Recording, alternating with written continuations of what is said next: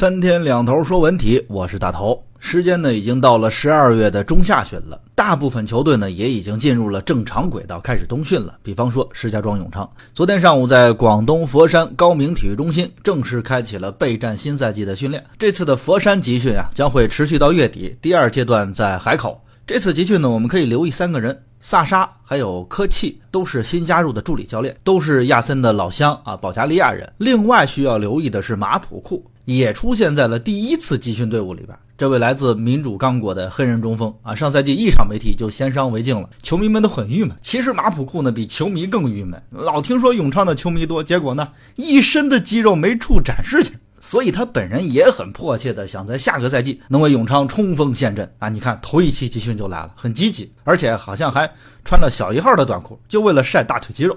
那另外呢，关于王鹏没有出现在集训队伍呢，也官方回应了，说王鹏已经去国家二队的集训了啊。而另一支球队河北华夏幸福呢，各级梯队呀早就集体投入到了冬训中了。一线队也有一个好消息，队长张成栋入选了国家队卡塔尔集训名单。然后呢，我们很自然的再看一眼这个名单，郑智。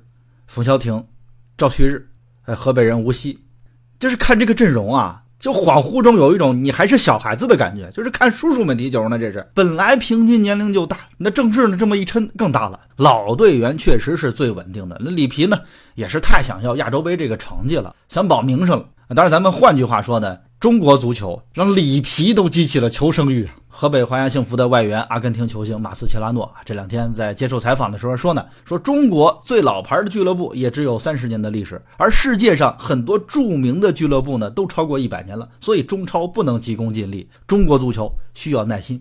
其实运动员的状态肯定会随着年龄增大会下降，也有例外。宁泽涛最近亮相澳大利亚昆士兰州游泳锦标赛男子100米自由泳的比赛，在决赛中以48秒43的成绩摘得冠军。咱只是按照这个成绩说，那宁泽涛25岁的时候依然战胜了三年前的自己。宁泽涛也用自己的成绩去证明啊，暂时还是不用去娱乐圈了。其实文体不分家的啊，文艺界跟体育走得很近。相声演员郭麒麟这不去英超曼城主场看了一场比赛就能上热搜，对吧？不知道干啥去了。你要想写相声段子，你找灵感，你你得看国足啊。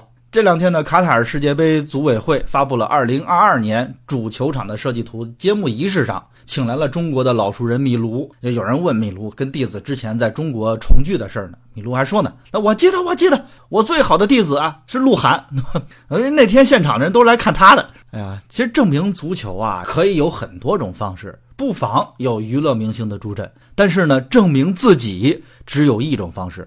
马普库、宁泽涛，甚至国足都可以告诉你，只有靠你才能拯救你自己啊！